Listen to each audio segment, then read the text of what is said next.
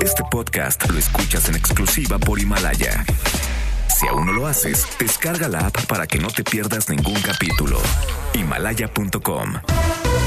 MBS Noticias presenta. ¡Solución! ¡Queremos solución! Lo que nosotros queremos pues que el gobierno actúe sabiendo dónde están los delincuentes. And we are telling you to act as if you loved your children above all else. En directo con Ana Francisca Vega.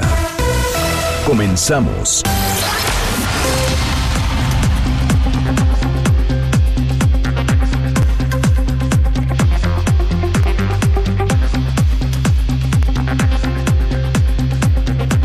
Son las 5 de la tarde en punto. ¿Cómo están? Me da muchísimo gusto que me acompañen. Estamos aquí en directo a través de MBS Noticias. Yo soy Ana Francisca Vega y hoy es jueves 19 de marzo del 2020. Saludos con muchísimo gusto a toda la gente que nos está escuchando desde Reynosa, Tamaulipas, a través del 1390 de AM por Notigape.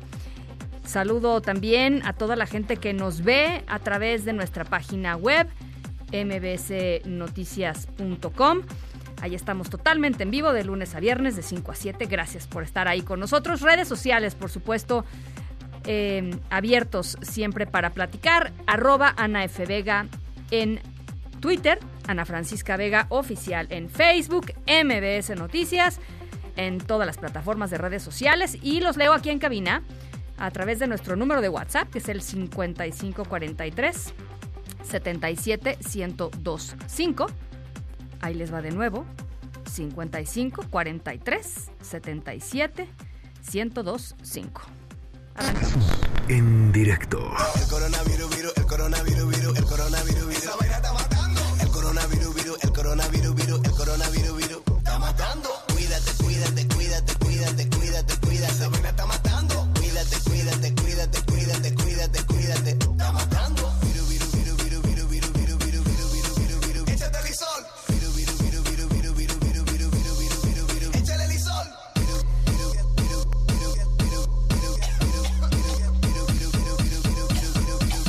Bueno, pues en todos estos días eh, eh, extraños de aislamiento social, en donde pues nuestras vidas, nuestras rutinas eh, y todo se ha tenido que ir ajustando paulatinamente. Evidentemente no todos están en aislamiento, pero hay muchas familias que sí lo están, hay muchas familias que pues están ya desde, desde el lunes pasado, incluso desde antes, un poquito antes, pues con los niños en la casa y un poco preguntándose ¿Qué se hace cuando, cuando una familia enfrenta una contingencia de este tipo?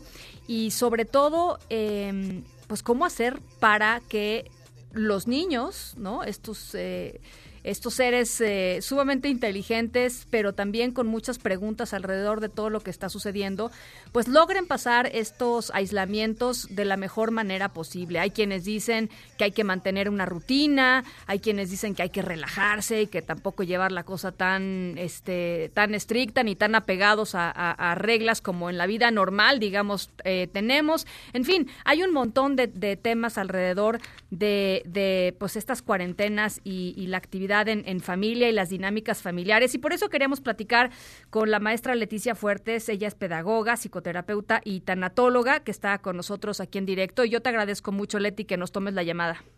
Hola Ana, ¿cómo estás? Mucho gusto estar contigo y con toda tu audiencia.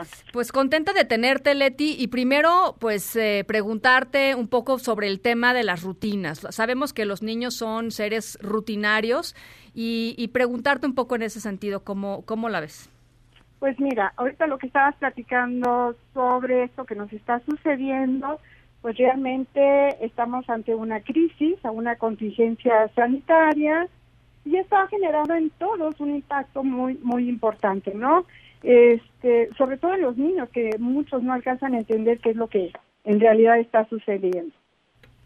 Entonces hay que darles mucha contención y mucha seguridad para que la pasen lo mejor posible. Sí. Y sí es muy importante generar rutinas, ¿no? No romper estas rutinas que se rompen, sino hacer otras rutinas dentro del hogar como se pueda, este, porque yo sé que es muy difícil, habrá mamás o papás que también tengan que salir a trabajar, pero sí buscar la manera de, de establecer a lo mejor, por ejemplo, un calendario con los niños. Un calendario donde podamos establecer con ciertos horarios qué actividades podemos hacer en las mañanas y qué actividades podemos hacer por las tardes. Este calendario se puede hacer junto con ellos, con dibujos, con colores y con los tiempos. Pero bueno, los tiempos también dependen la edad de la edad de los niños. Los Claro. niños chiquitos son tiempos más cortos y los niños grandes son tiempos más grandes, ¿no? Claro. Pero es un buen momento también para reforzar ciertos hábitos de estudio, aprovechar para repasar aquellas eh, materias en las que estén un poquito cojos, ¿no? O en las que estén un poquito atrasados. Em, pero la idea es esta, ¿no? Generar esta, esta nueva rutina dentro de la casa para que estos niños y nuestros niños se sientan más seguros a pesar de toda esta situación que puede ser un poquito difícil para todos, ¿no? Claro. A ver, Leti, eh, en términos de, por ejemplo, eh, eh, hay familias que tienen la suerte de tener un pequeño jardín o un perro al que pues pueden sacar a pasear, pero hay familias que, que no, hay familias que viven en un departamento y que de pronto eh, ahora todavía no estamos en ese momento, pero probablemente en las próximas semanas, eh, pues eh, la situación llegue a tal momento en donde efectivamente nada más se pueda salir a, a estrictamente lo esencial. Y, y ahí, ¿qué recomendación le tienes a papás y a mamás en términos de cómo le explicas esto a un niño sin que se aterrorice? Porque debe ser una situación muy aterrorizada. Si, si de por sí, ¿no? Para los adultos de pronto hay momentos que dices, ay, ¿no? Sí. Este, eh, pues quizá para un niño también de pronto pueda tener eh, un componente muy, pues de mucho miedo, de mucha incertidumbre, eh, eh, ni siquiera poder salir de tu casa, ¿no? No, bueno, para los niños, claro que genera mucho miedo y mucha angustia porque no lo no alcanzan a entender la magnitud de todo esto, ¿no? Ni siquiera, o sea, oyen hablar y hablar y hablar del coronavirus y no tienen idea que es, si es un monstruo o un animal raro o no sé, depende de lo que cada uno se puede imaginar. Nosotros también tenemos miedo y también estamos angustiados y tenemos que tener mucho cuidado porque este miedo y esta angustia se puede mm, manejar como enojo, ¿no? Y entonces a lo mejor puede bajar nuestro nivel de tolerancia dentro de la casa y estar enojados, irritables y todo esto. Sí. ¿Qué podemos hacer con los niños cuando estamos en espacios chicos o cuando no podamos salir? Lo mismo, hacer esta rutina de, eh, de un poco de estudio, de escuela, pero también muchas recreativas. Sí.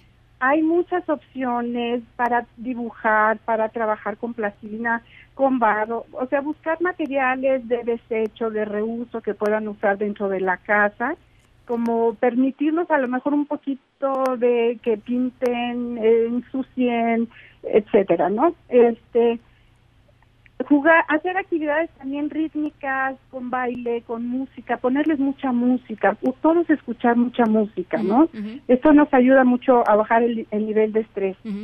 Bailar, si no podemos salir a caminar, si no podemos salir a hacer ejercicio, podemos dentro de la casa bailar, poner Sí. música y bailar. No necesitamos mucho espacio. ¿no? Generar endorfinas ahí mismo, ¿no? Bastante, necesitamos muchas, muchas endorfinas, porque además esto va a mejorar nuestro sistema inmune, Sí, ¿no? sí. que, que hay que tenerlo bien, bien fuerte, ¿no? Bueno, pues eh, eh, entonces el, el punto es eh, sí rutinas, eh, sí eh, sí cierta flexibilidad, también cierta Sí. no, paciencia, este, no, las angustias se traducen a veces en enojos y entendernos y escucharnos, ¿no? Ajá, y darle chance también que el fin de semana es fin de semana, que el viene Semana Santa y son vacaciones, pues también son vacaciones, ¿no? Echemos Entonces relajo. también, sí, bajarle a la rutina también, ¿no? E- echar relajo dentro de la casa. También no de pronto se, va- se vale también se vale, ¿no? Se vale, Ajá. sí, se vale. Se vale. Bueno, pues ahí está Leticia Fuertes, pedagoga, psicoterapeuta y tanatóloga. Te vamos a estar molestando en estas semanas, ¿te parece? Con mucho gusto, yo encantada de compartir con ustedes, con tu auditorio, todo esto que nos está pasando a todos, ¿no? Y, y- y compartirles algo de mi experiencia de trabajo con niños, con, con adultos también, ¿no? Bueno, encantada, gracias. Te, te agradezco mucho, Leti. Muy buenas tardes. Muchas gracias, Ana. Saludos a todos. Gracias. Gracias, las Bye. 5 con 9. Noticias en directo. Bueno, pues el saldo mm, del día eh, es una persona eh, muerta por coronavirus, 118 casos confirmados de contagio, se analizan a 314 personas sospechosas por esta cepa, solamente tres pacientes de los 118 que se han contagiado se consideran como graves. Después de lamentar la primera muerte por COVID-19 en México, un hombre de 41 años con, diabetes que había iniciado con síntomas el pasado 9 de marzo, el subsecretario de Prevención y Promoción de la Salud, Hugo López Gatel, aseguró que eh, eh, pues el, el, paso de la primera a la segunda fase de la pandemia eh, en nuestro país pues eh, seguramente se esperarán, eh, se esperarán más muertes. Eh, Rocío Méndez, te saludo con gusto. ¿Cómo estás? Muy buenas tardes. ¿Qué tal, Ana? Mira qué buen detalle apuntas, porque esa es una inquietud que tiene mucha gente que te acompaña en estos momentos. ¿Acaso la partida de esta persona significa que ya estamos trasladándonos de la fase 1, en donde son casos importados de otras naciones, a la fase 2, formalmente donde ya hay un contacto persona a persona de este contagio? Ellos insisten en que no, que no es así. De hecho, el secretario de Prevención y Promoción de la Salud, Hugo López Gatel, aclaró que si las autoridades a nivel municipal, estatal y la federación trabajan bajo una base técnica en este plan nacional que han echado a andar, se podrá sortear con éxito el coronavirus. El primer caso de fallecimiento por COVID-19 en México, considera López Gatel, ilustra exactamente lo que sucederá en esta que advierte será una pandemia de al menos tres meses de duración en México. Vamos a escuchar. Adelante. Tuvimos un deceso, es lamentable. Este es un caso que ilustra exactamente lo que sabemos que va a pasar. Es que las personas que tienen enfermedades crónicas, en este caso obesidad y diabetes, tienen un riesgo aumentado de tener la forma complicada de la enfermedad y también las personas adultas mayores, así como las mujeres embarazadas, tienen que tener una mayor conciencia del riesgo de complicarse. Pues eso es lo que explican las autoridades y estaremos muy pendientes de los datos que den. Hay una reunión fundamental en estos momentos, arrancando en Palacio Nacional, solo con autoridades del sector salud y en punto de las 20 horas el presidente Andrés Manuel López Obrador cita a todo su gabinete legal y ampliado para hablar del coronavirus. Te estaremos informando, Ana. ¿A qué hora, perdón, Rocío, la reunión con del presidente? A las 20 horas en a Palacio las 8 Nacional. de la noche, a las 8 de la noche. Y ahora mismo es cuando se está eh, reuniendo el Consejo de Salubridad General, ¿cierto? Efectivamente, se va a instalar, ya Resina Álvarez nos dará todos los detalles de cómo se registró este acontecimiento, pero es muy importante porque se cita de esta manera a todas las autoridades a tomar acción. Sí, sí. Bueno, pues muchas gracias, Rocío. A ti, hasta pronto. Gracias, un abrazo, hasta pronto. Por cierto, Adriana, eh, es eh, el nombre de la esposa del hombre que murió por coronavirus, afirmó que él acudió a un concierto en el Palacio de los Deportes el pasado 3 de marzo eh, y eh, pues muy impresionante porque pues ella estaba en la calle después de que des- después de que murió su, su esposo, no estaba aislada, no estaba confinada, no había nadie alrededor, en fin, eh, había, eso sí, compañeros reporteros con sus micrófonos eh, para hacerle una entrevista a esta persona. Es, es- es, eh, pues evidentemente es una persona que tendría que estar bajo vigilancia y ba- bajo aislamiento médico. Eh, pero bueno, esto es parte de lo que contó ella, Adriana. Probablemente fue que asistimos a un concierto en el Palacio de los Deportes. ¿Qué fecha? Eh, 3 de marzo. Ni siquiera por teléfono nos estuvieron monitoreando, ¿eh? Nada, nosotros estamos, fuimos monitoreados por nuestro médico de cabecera ¿A qué hora les, les confirmaron el deceso de su familiar? a las 3, 4 de la tarde. ¿Ya ha recibido una ayuda o algo de Nada. parte, información? Nada, De parte- nada, nada. Desde, desde que él entró, los partes médicos siempre fueron muy confusos. Los hospitales no tienen absolutamente nada. Todo tenemos que andarlo comprando, medicamentos, material quirúrgico, Hasta ahora, Jalisco tiene el primer lugar de personas eh, contagiadas por este coronavirus. En solamente dos días pasó de 7 a 27 casos confirmados. Eh, en, eh, en el mismo estado, y en Jalisco, se buscan, de hecho, a cerca de 400 personas que tomaron dos vuelos eh, charter eh, de y hacia Colorado, hacia Vail, hacia una zona para esquiar y que podrían estar contagiados de coronavirus. Esto fue una, pues un llamado que hizo el gobernador eh, Enrique Alfaro ayer a través de a través de redes sociales. Eh, Fátima Aguilar, te saludo con mucho gusto hasta Jalisco. ¿Cómo estás? Buenas tardes, platícanos. Ana, buenas tardes para ti, para el auditorio. Pues sí, eh, comentarte que hoy en la mañana se actualizaron esta estadística de casos confirmados acá en Jalisco y en dos días prácticamente se cuadruplicaron los pacientes confirmados con este virus COVID-19, eh, pasaron de 7, lo mencionabas, a 27 casos. Eh, de ellos solamente habría que precisar que 23 se considera que tienen la enfermedad y los cuatro restantes son asintomáticos. Eh, con esto, pues el Estado ya se coloca hasta ahorita en el primer lugar nacional por contagios. Lo que decía el secretario de Salud Estatal, Fernando Petersen Aranguren, es que el 52% de ellos se diagnosticaron en el municipio de Zapopan, es el municipio que tiene el mayor número número, 96% no han requerido hospitalización, solamente una persona, y hay otros 23 casos que están en proceso de, análisis.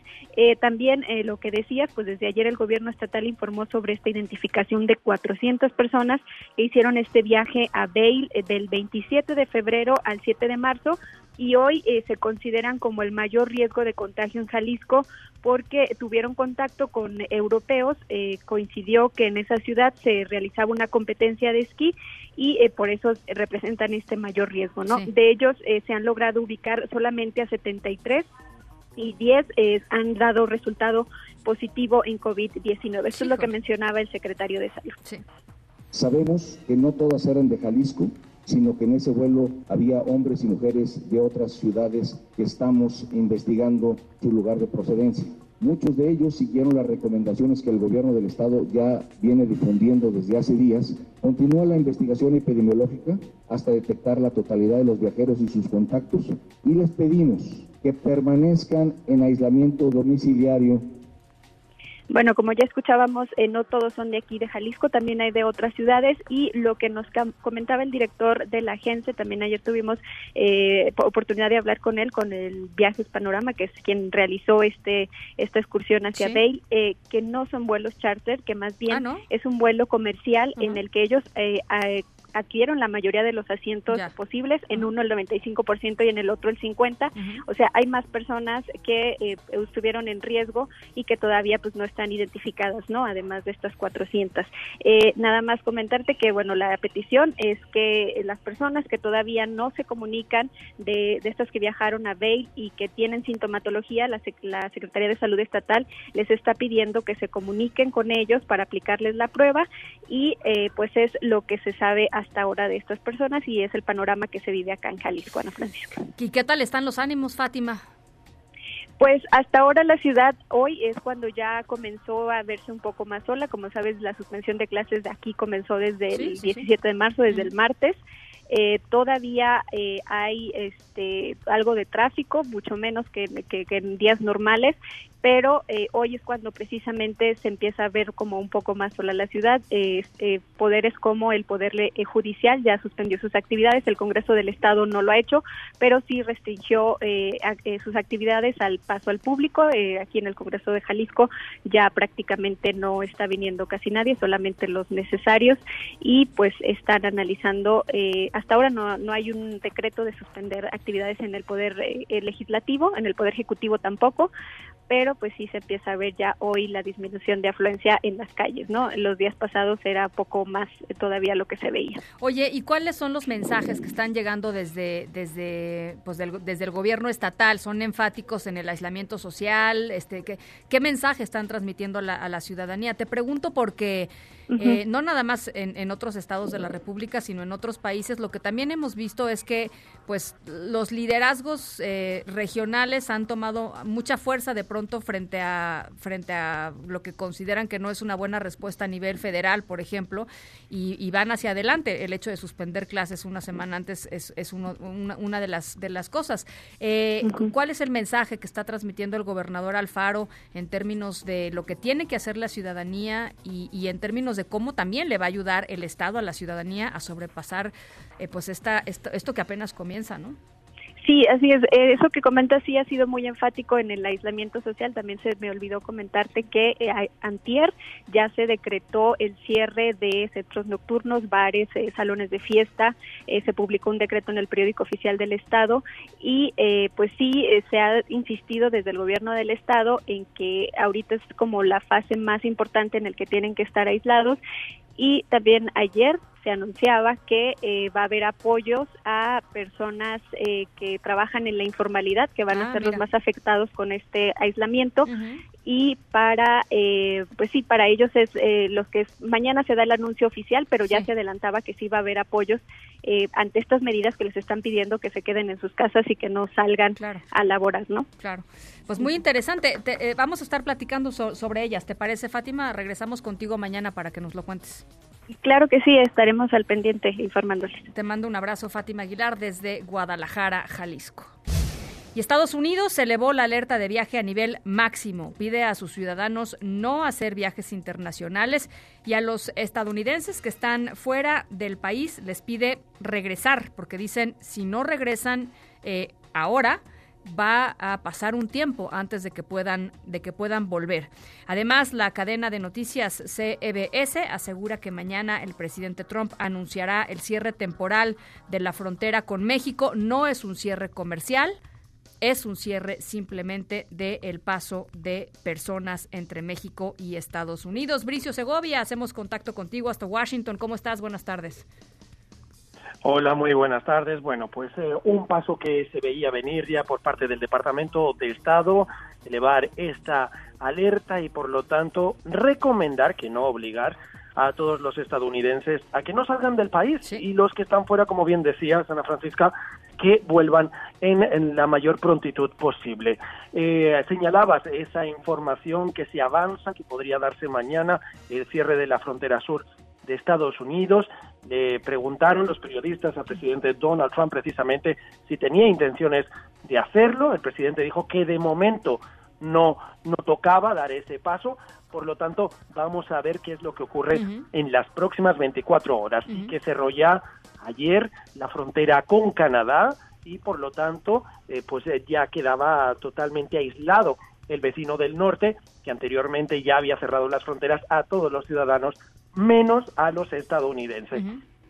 Ahora bien, ¿qué es lo que ha pasado en esta jornada? Además de esta información que esperamos y también la alerta de viaje pues que aumentada por el Departamento de Estado. Pues la administración Trump, Ana Francisca, anunció que dos medicamentos que se utilizan para tratar la malaria están dando resultados positivos para combatir este COVID-19 y pese a que ya están disponibles con receta médica, el responsable de la agencia que regula los medicamentos en el país dijo que aún desconocen la dosis adecuada y eso puede causar más daños que beneficios por el momento. Por lo tanto, hay esos avances que poquito a poco se van dando en la investigación. Ahora bien, también hay notorias críticas hacia cómo está gestionando esta crisis la administración Trump, porque de momento, pese a que firmó ayer precisamente el presidente una ley para poder reclamar al sector privado que pues eh, produzca más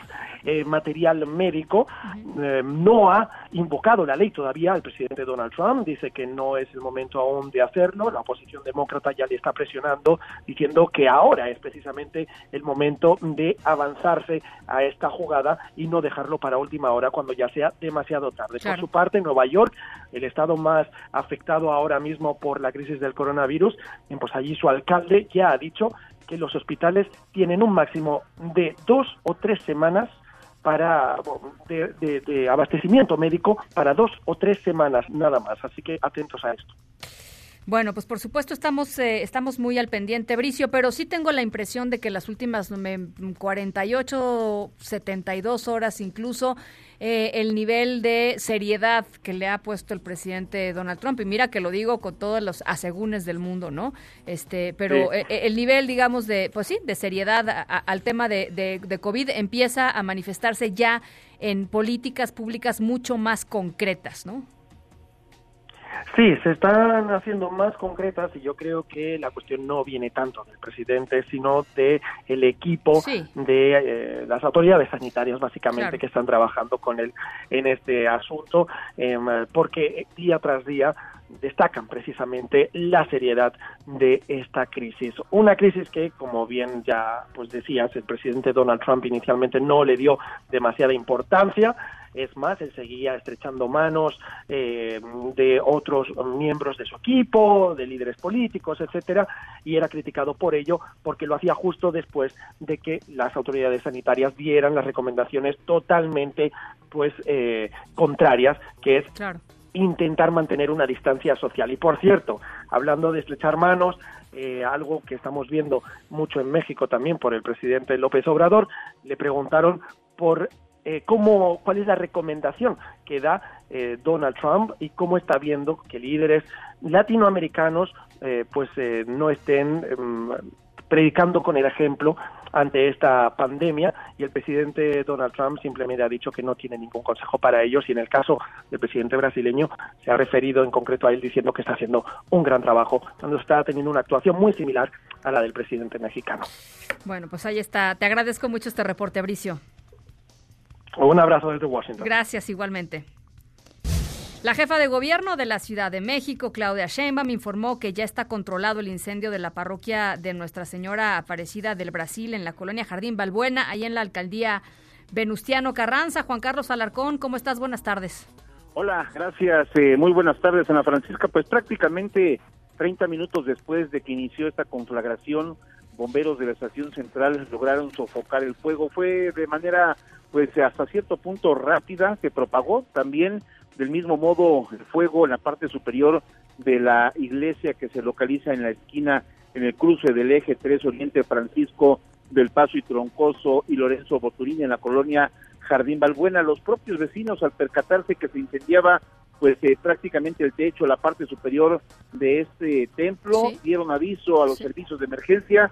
La estación central de bomberos, recordemos, se localiza sobre eh, la calzada de la Viga al cruce prácticamente con Fray Servando Teresa de Mier, es decir que en pocos minutos, siete, ocho minutos cuando mucho, arribaron los apoyos del cuerpo de bomberos y en una acción eh, rápida y de manera cruzada, las líneas eh, de agua lograron pues llegar al punto central de esta conflagración. Como te comento, lo eh, sofocaron pues de manera oportuna y rápida, no más de 30 minutos, pasaron para que quedara controlado este siniestro en la colonia Jardín de Balbuena, que es parte de la alcaldía Venustiano Carranza.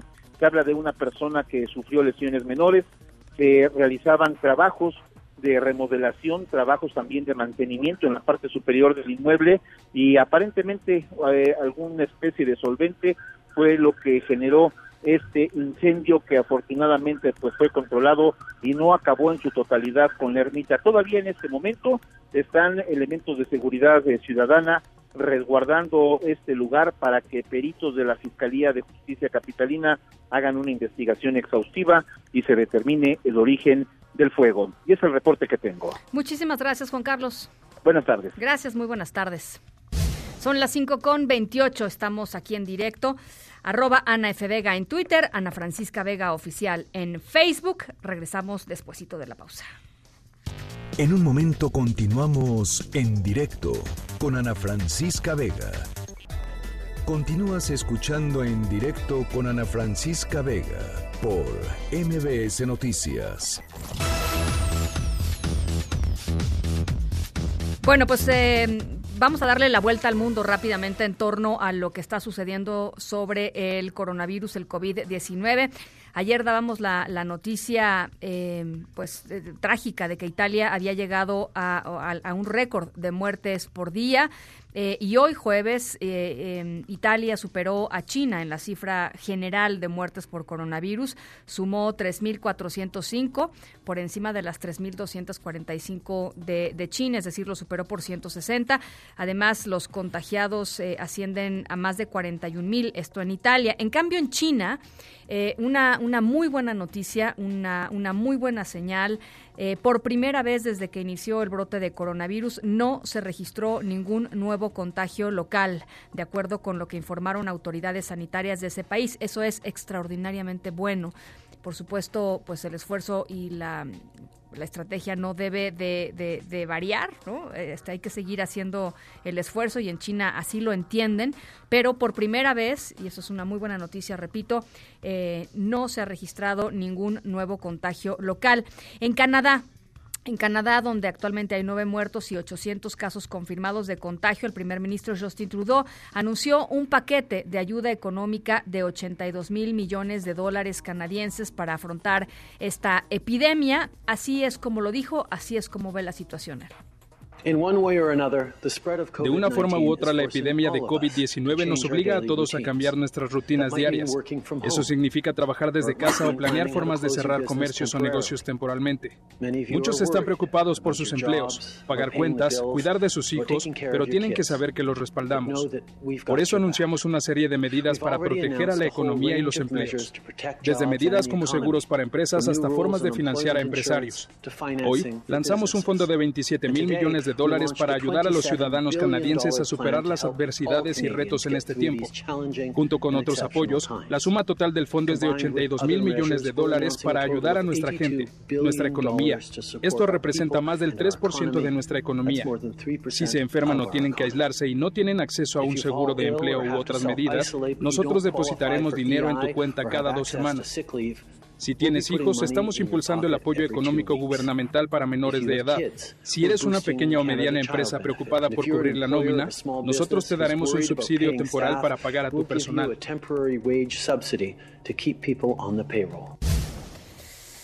Bueno, pues esto que vamos a escuchar ocurrió en Valencia, en España. Hoy, 19 de marzo, se celebra eh, la fiesta de San José.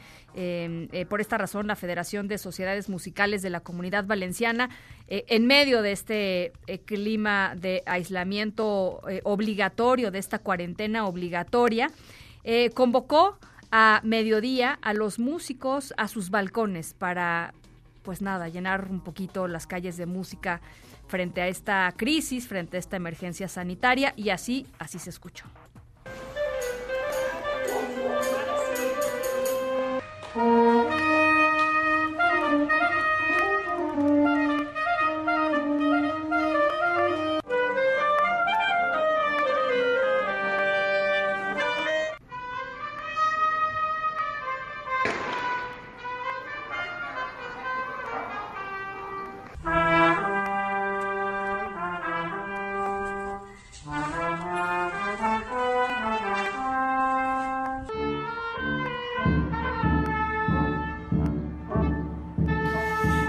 Bueno, pues es parte de, lo que sucedió eh, hoy en, Valencia, España. Audios, ¿no? Eh, se puede escuchar ahí eh, distintos instrumentos musicales. El video se los dejamos en redes sociales para que lo puedan ver. Está realmente, pues, emocionante y conmovedor. Listo, bueno, a otras, a otras cosas. la Cámara de Diputados aquí en México aprobó el juicio político contra el extitular de la SEDATU y de la SEDESOL, Rosario Robles. Angélica Melín, platícanoslo todo, ¿cómo estás? Hola, Ana, muy buenas tardes, con el gusto de saludarte y también de enviar un saludo al auditorio. Es correcto, ya avanzó esta parte del eh, proceso de juicio político contra la ex secretaria de Estado Rosario Robles aquí en San Lázaro. La Cámara de Diputados se erigió esta mañana en eh, órgano de acusación y por unanimidad de 271 votos a favor estaban presentes los diputados de la mayoría y algunos integrantes de la bancada de Movimiento Ciudadano. Con esta votación de 271 a favor de modo unánime se acordó acusar ante el Senado de la República a la ex secretaria Robles Berlanga al considerar que estuvo involucrada, hubo elementos que eh, pues eh, permitieron comprobar que está involucrada en el escándalo de la estafa maestra en este mecanismo de desvío de recursos públicos asociados precisamente a esta triangulación del dinero público a través de la estafa maestra. El resolutivo aprobado por los diputados propone inhabilitar a Rosario Robles para ocupar cargos públicos hasta por un plazo de 20 años y esta resolución será turnada al Senado de la República. La acusada, en este caso Rosario Robles, pues no vino, no vino a la Cámara de Diputados, se le citó, pero ella argumentó a través pues de su defensa y también en redes sociales, Ana, que pues eh, hubo una serie de irregularidades en este proceso de juicio político y por eso ella decidió no presentarse. Sin embargo, su abogado vino a San Lázaro y dio las razones, algunas explicaciones eh, eh, que hacen considerar a la defensa de la acusada, pues que esto se trató de un linchamiento de tipo político y pues de un proceso llenado de vicios. Escuchemos al abogado Alberto Sánchez. Adelante. Este juicio político en todo momento ha sido un atropello a los derechos humanos que como persona y como mujer le corresponden a María del Rosario Robles Berlanga. En este procedimiento se ha visto una hazaña inaudita en contra de su persona. Justicia sí, venganza no. El eh, presidente de la sección instructora de la Cámara de Diputados, el diputado Pablo Gómez, que se encargó de presidir la instancia de la sección instructora que pues organizó este eh, esta investigación y este dictamen que finalmente encontró eh, elementos para acusar a Rosario Robles por estos daños al patrimonio federal, bueno, pues el, legislador de Morena, Pablo Gómez, negó que esto se haya tratado de una venganza, como dijo el abogado de la acusada. Escuchamos al diputado Gómez Álvarez. Lo que estamos acusando aquí no es a una persona, sino a un gobierno y la forma desapegado de la ley y de manera completamente corrupta. No es un asunto personal. Aquí no hay venganzas, linchamientos ni verdugos. Hay una Cámara de Diputados que ejerce sus facultades de control aunque no salieron en defensa de Rosario Robles, eh, Ana, los legisladores del PRI hablaron desde la tribuna de San Lázaro a través de la diputada Anilú Ingram, que eh, si bien no defendió directamente a la señora Rosario Robles, sí les recordó a los eh, legisladores de la mayoría que, bueno, pues sí están actuando como verdugos de Rosario Robles, que están haciendo leña del árbol caído, y mucha gente, la diputada Anilú Ingram del PRI, les recordó que los carniceros de hoy van a ser las reces del mañana. Ana, aparte de lo que ocurrió esta tarde aquí en San Lázaro. Muchísimas gracias, Angélica. A ti, hasta luego. ¿Qué fue lo que respondió Rosario Robles? René Cruz, ¿cómo estás? Buenas tardes. Hola Ana Francisca, muy buenas tardes. Pues eh, luego de que la Cámara de Diputados avaló este juicio político en su contra, la exsecretaria de Desarrollo Social, Rosario Robles, eh, fijó su postura a través de sus redes sociales. En un texto de cinco líneas que posteó en su cuenta de Twitter, la ex jefa de gobierno escribió, el tamaño de su atropello es el odio y el miedo que me tienen. Asimismo, enfatizó en este mensaje Ana Francisca que ninguna fuerza moral puede construirse abusando del poder para ejecutar una venganza cargada de saña y concluyó señalando que esto va para el que tira la piedra y esconde la mano. Es de mencionar, Ana Francisca, que pues esta última frase, este último dicho, es muy utilizado por el presidente Andrés Manuel López Obrador, quien en varias ocasiones ha utilizado esta frase precisamente de que él no es de los que tira la piedra y esconde la mano. Ana Francisca, esta es la respuesta de Rosario Robles a este juicio político. Muchísimas gracias, René. Buenas tardes. Estamos al pendiente. Gracias, buenas tardes. Nos vamos eh, a otras cosas. En directo.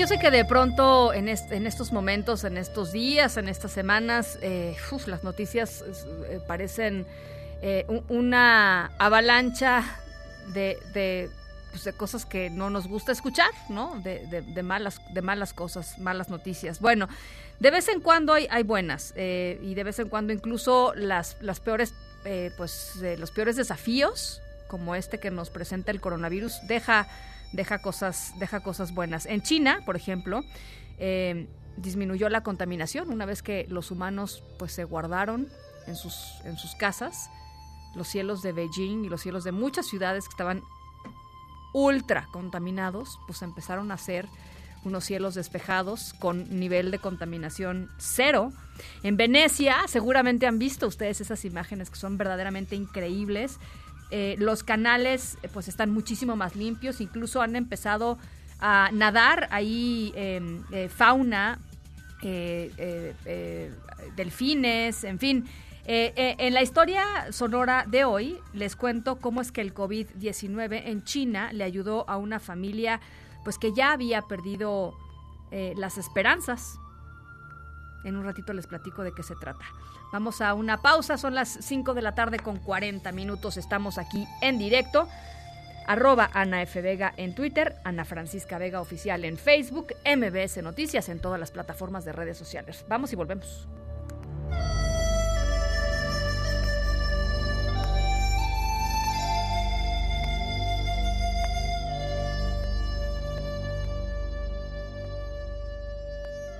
En directo con Ana Francisca Vega por MBS Noticias. En un momento regresamos. Continúas escuchando en directo con Ana Francisca Vega por MBS Noticias. Diana Bernal, en directo. Querida Diana, ¿cómo estás? Querida Ana Francisca, qué gusto saludarte. Igual. Pues estoy un poco inquieta por la situación de los contribuyentes. Pues es que además se acerca, eh, Diana, un, pues ya lo platicábamos la semana pasada, ¿no? Momentos importantes en, nuestro en nuestro año fiscal, digámoslo así. Así es, incluso para las empresas este mes de marzo ya tienen que presentar su declaración anual. Y pues como hemos visto en todos los países se han adoptado medidas muy importantes para reducir la carga fiscal de las empresas y así que las empresas puedan garantizar el empleo y puedan continuar operando, porque si no la crisis económica que ya se está viviendo, pues se puede profundizar muchísimo, Ana Francisca. Y no vamos a hablar ni de España, ni de Francia, ni de Estados Unidos, porque sea como sea son naciones muy poderosas con las que no nos podemos comparar. Pero sí podemos hablar de Argentina, que está en una situación económica bastante grave, y de Chile, que como tú sabes también se cayó el precio del cobre y además ha tenido muchas crisis de carácter social. Y sin embargo allá sí ya hicieron medidas fiscales muy importantes. Por ejemplo, en Argentina se hizo que todos los patrones que se están dedicando, empleadores que se están dedicando a la hotelería, al turismo, a la industria del transporte, no paguen ninguna cuota patronal en lo que dura la crisis. Y también se está asegurando a las trabajadores una cantidad mensual equivalente a un salario mínimo hasta por el máximo de un año. Pero las, las medidas de Chile son verdaderamente impresionantes, Ana Francisca, porque están postergando el pago del IVA en los próximos tres meses para empresarios con ventas menores al equivalente de 279 millones de pesos mexicanos y están suspendiendo también los pagos provisionales del impuesto sobre la renta. ¿Cuál es el objetivo de esto? Que se conserve el empleo, que se pague a los trabajadores aunque no acudan, que haya liquidez, que no se contraiga el mercado interno. Ahora en México pues está muy difícil que hagamos algo así porque como tú sabes, pues la recaudación en estos momentos yo entiendo que es esencial para el gobierno, más con la caída de los precios del petróleo. Pero el día de hoy el Consejo Coordinador Empresarial pues ya publicó un comunicado donde yo creo que sí hay tela de donde cortar, Ana Francisca, y creo que algunas medidas que pudiera tomar y que urge que tome el gobierno federal podrían ayudar a que la economía pues no sufra una contracción tan grave o por lo menos a mantener el consumo, inversión y el empleo. sí, sí, adelante, adelante Diana. Allí te comento que lo que es muy importante, creo que es una medida que están pidiendo todos y que yo con mi experiencia valo plenamente, es la deducción inmediata de inversiones. O sea que cualquier bien, maquinaria, vehículo, cualquier insumo que compres para invertir en este año se pudiera deducir al 100% de los, los ingresos que tienen los contribuyentes. También yo creo que se debería dar mayor plazo para, para presentar las declaraciones. también se deberían permitir que se deduzcan todas las prestaciones salariales que se pagan a los trabajadores, porque nada más se pueden deducir hasta ciertos límites, y también las prestaciones de previsión social a los trabajadores. Porque si no se toman algunas de estas medidas, pues lo que va a pasar es que de todos modos los contribuyentes no paguen, pues porque al no tener ingresos, pues no van a poder tener eh, liquidez para cumplir con sus obligaciones fiscales. Y lo más grave, que pudieran no pagar a sus trabajadores. Por eso también se está proponiendo que todos los trabajadores o cualquier persona que gane hasta 10 mil pesos pudiera ser exenta del impuesto sobre la renta, para que así ese dinero que le quedara, pues poder dedicarlo a la manutención de su persona y de su familia. Pues es que, Diana, eh, eh, son, son desafíos eh, extraordinarios para momentos extraordinarios. O sea, yo, yo he escuchado mucho en estos días, así como es que nunca jamás habíamos visto algo así, ¿no? y, y, no, ¿no? Este, y entonces ahí es cuando te das cuenta que los gobiernos van a tener que tomar medidas extraordinarias para enfrentar estos momentos extraordinarios. No es como cualquier cosa que hayamos visto, visto ni vivido México no se puede quedar atrás en la Francisca y con todo respeto, pues yo creo que hay a lo mejor algunas obras públicas que en este momento no tienen mucho que ver porque son relacionadas con el turismo, como el Tren Maya, y a lo mejor ese dinero se podría utilizar para dar estímulos fiscales tanto a las pequeñas y medianas empresas como a los trabajadores. Claro. Claro, no, eh, eh, definitivamente, eh, a ver, aquí, aquí, aquí va, es una prueba muy, muy clara de la flexibilidad que va y se va y se va a ver y se va a demostrar la flexibilidad o no que tenga la administración pública federal para pues para modificar sus planes. Ahora sí que, ¿no? Es como cuando dicen tú haces tú haces un plan y, este y la vida te enseña que, que pues la cosa no va por ahí y, y, hay que adaptarse. Hay que ver cómo va cómo va a reaccionar. Ahora sí creo que eh, es momento ahora de, de pues no sé cómo lo veas tú, Diana, pero de mandar esta, este, esta señal de, de calma y tranquilidad. Hay muchísima gente pues allá afuera muchas empresas eh, pequeñas y medianas que dicen es que yo pues no puedo parar y no puedo hacer estas cosas y no porque literalmente me voy a la quiebra y yo creo que es ahora cuando la pues el gobierno tendría que estar dando estas señales de paz y de tranquilidad em, a, la gente que pues que está necesitada, ¿no? Fíjate, Ana Francisca, que por ejemplo en Chile el presidente Piñera propuso que sea deducible cualquier gasto que hagan las empresas para que sus trabajadores, en el caso de que se pueda, trabajen por vía remota. Están haciendo deducibles todos los gastos para enfrentar la contingencia. Por ejemplo, desde el GEL hasta que tú instales algún sistema de online, de streaming para estar conectado con, los trabajadores y hacer home office. O sea, sí hay soluciones, desde luego hay que conservar la calma, pero sí hay que ocuparse y tomar medidas y qué mejor que tomar ejemplo de países latinoamericanos. Argentina, como tú sabes, tiene un gobierno de izquierda que enfrenta una situación muy difícil y sin embargo está teniendo la valentía el presidente Fernández de tomar estas medidas. Y Chile, si vienes de derecha, pues tú sabes que enfrenta también una crisis gravísima y también están tomando este, estas medidas. Entonces yo creo que deberíamos ocuparnos en lugar de preocuparnos, pero sí tomar ejemplo de otras naciones latinoamericanas con las que tenemos muchas cosas en común. Pues ahí está. Diana, te agradezco, te agradezco muchísimo. Ojalá que veamos esto en los próximos días y lo podamos platicar. Claro que sí, un abrazo, Ana Francisca. Un abrazo, muy, muy buen jueves. Son las 5 con 49. Estamos aquí en directo. Nuestro WhatsApp en cabina, eh, manifiéstense, no sean gachos, 5543 77 1025, va de nuevo, 5543 77 1025.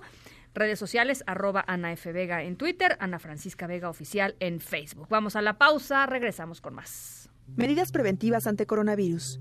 ¿Qué medidas básicas de precaución debemos tener ante la propagación internacional del coronavirus? La Organización Mundial de la Salud emite las siguientes recomendaciones. Lavar manos regularmente con agua y jabón o con desinfectante a base de alcohol. Permanecer a un metro de distancia de cualquier persona con síntomas como tos y estornudos. Cubrirse la boca y la nariz con el codo o un pañuelo alto cero estornudar. Evitar tocarse los ojos, la nariz y la boca con las manos para evitar transferir el virus de la superficie a sí mismo.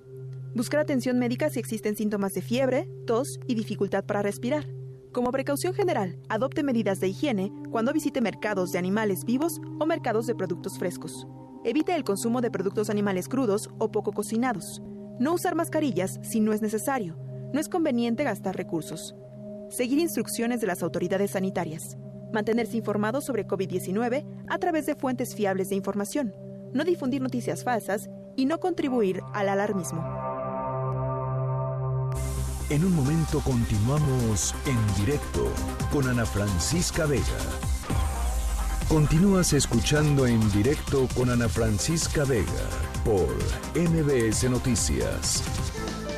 Luis Miguel González, Economía. Hola Luis Miguel, ¿cómo estás? Eh, Ana Francisca, muy bien, ¿y tú? Pues bien, aquí este platicaba hace hace unos minutitos eh, con Diana Bernal, Bernal Ladrón de Guevara sobre sobre algunas de las políticas fiscales que han empezado a anunciar algunos países para pues ayudarle a las empresas y, a, las personas, a los a los contribuyentes en este tiempo de, de pandemia y de crisis que decíamos son tiempos extraordinarios que estaban requiriendo medidas extraordinarias por parte de los países y, y creo que es eh, muy interesante empezar a ver eh, cómo se van y, de qué forma se van decantando ¿no? Eh, los países en torno a ciertas políticas, por ejemplo, de, de condonaciones de pagos de impuestos o condonaciones de rentas o condonaciones de servicios o apoyos directos, en fin, este es muy interesante ver bien ir viendo un poco hacia dónde se mueven los países en ese sentido, ¿no? Eh, totalmente de acuerdo. Tengo la impresión que también tenemos que tener mucho cuidado con la forma en que vemos qué está pasando en otros lados y me explico. Creo que en todos los países lo que tenemos es el anuncio de la intención de hacer un apoyo y enseguida una discusión, yo diría, muy rica de la que podemos aprender mucho sobre los detalles. Sí, sí.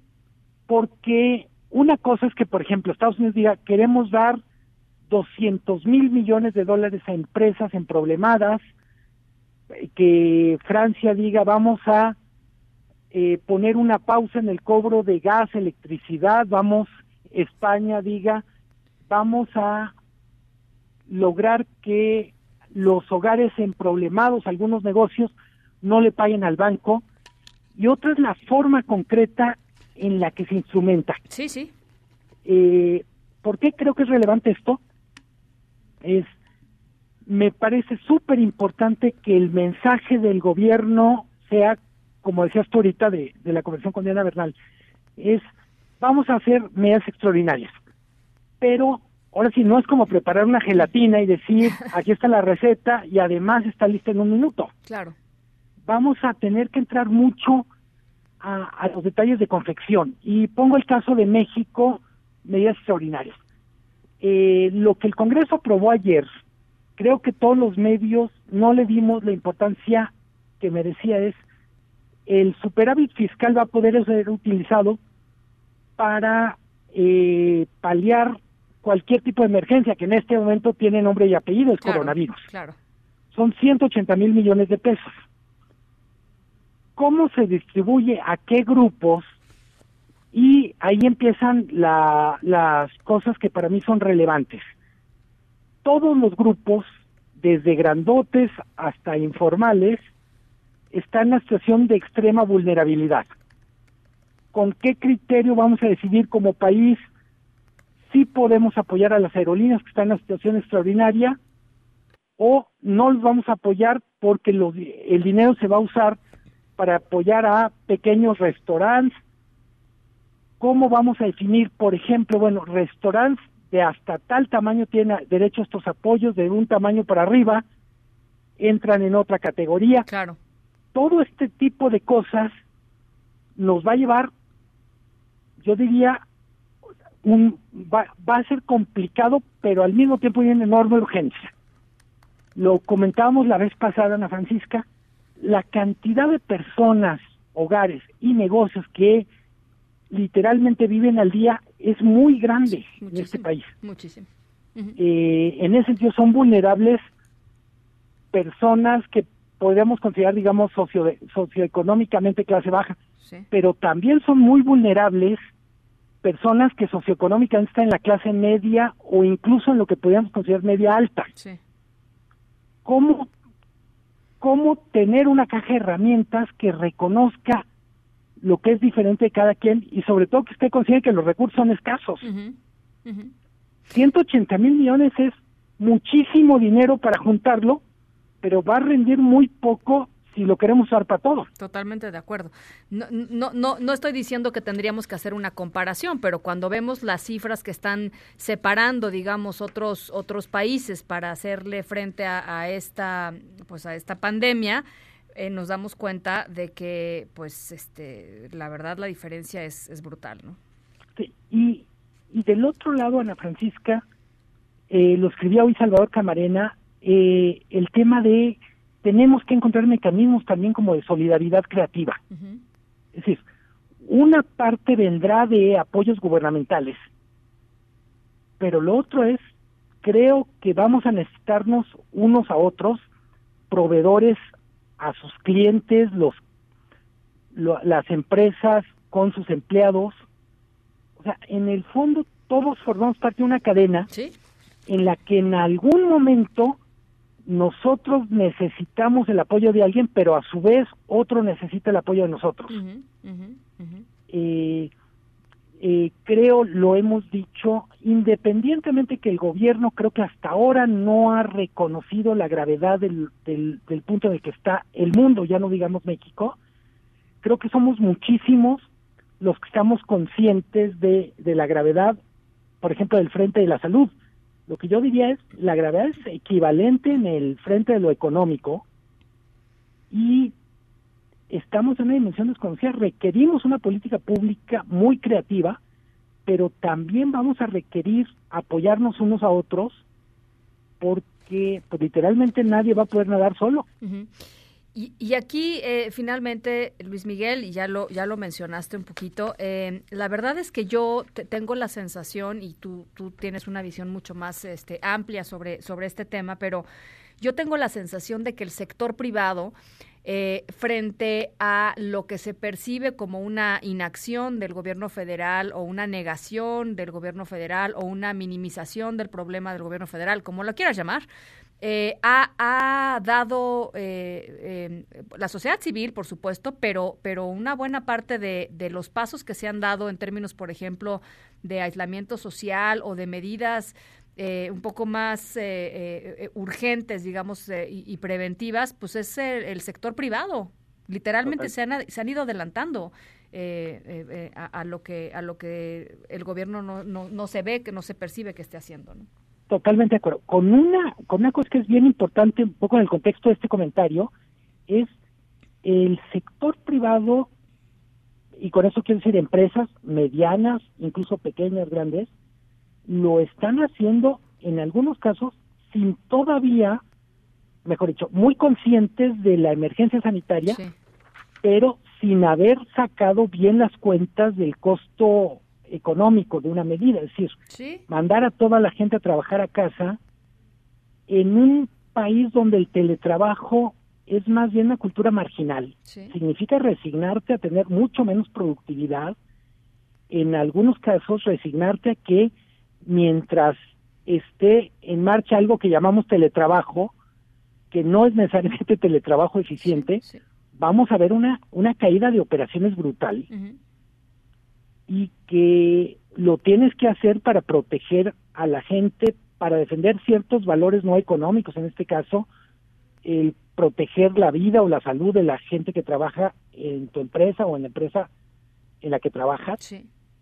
Pero eh, lo que yo estoy viendo en muchas empresas del sector privado es se toma la decisión y sobre la marcha se va viendo cómo se resuelve la parte administrativa económica eh, en parte porque es el orden de prioridades ahorita. Primero detenemos la pandemia y después vemos lo que sigue. Pues sí, porque asumes que si no la detienes el costo va a ser infinitamente más alto de que tu improductividad, ¿no? O sea, es un costo colectivo y es un costo que tiene... Pero sí creo que México no había tomado tan en serio el tema del teletrabajo y yo diría, así como para el sistema de salud viene una prueba brutal con el coronavirus, yo diría para las empresas viene una prueba del mismo tamaño con el famoso teletrabajo. Sí, sí, sí, sí. Y tal vez, en, y en una de esas, este Luis Miguel, hasta, hasta, hasta de todo esto termina habiendo eh, pues una mayor flexibilidad en algunas empresas con respecto al asunto si es que re- si, si es que si es que resulta eh, efectivo y bien, ¿eh? Totalmente de acuerdo. Ojalá. Ah, ahora sí, a diferencia de lo que decía Keynes de que a la larga todos vamos a estar muertos, yo diga, a la larga todos vamos a ser sabios. Esperemos que no nos cueste tantos trancas. Exacto, que no nos cueste, sí, exacto, estoy, estoy totalmente de acuerdo contigo. Muchas gracias, Luis Miguel. Te mando un abrazo y ah, aquí estamos. Gracias, un gracias, un Buen abrazo. fin de semana. Un abrazo de vuelta a las seis de la tarde con cuatro minutos. En directo.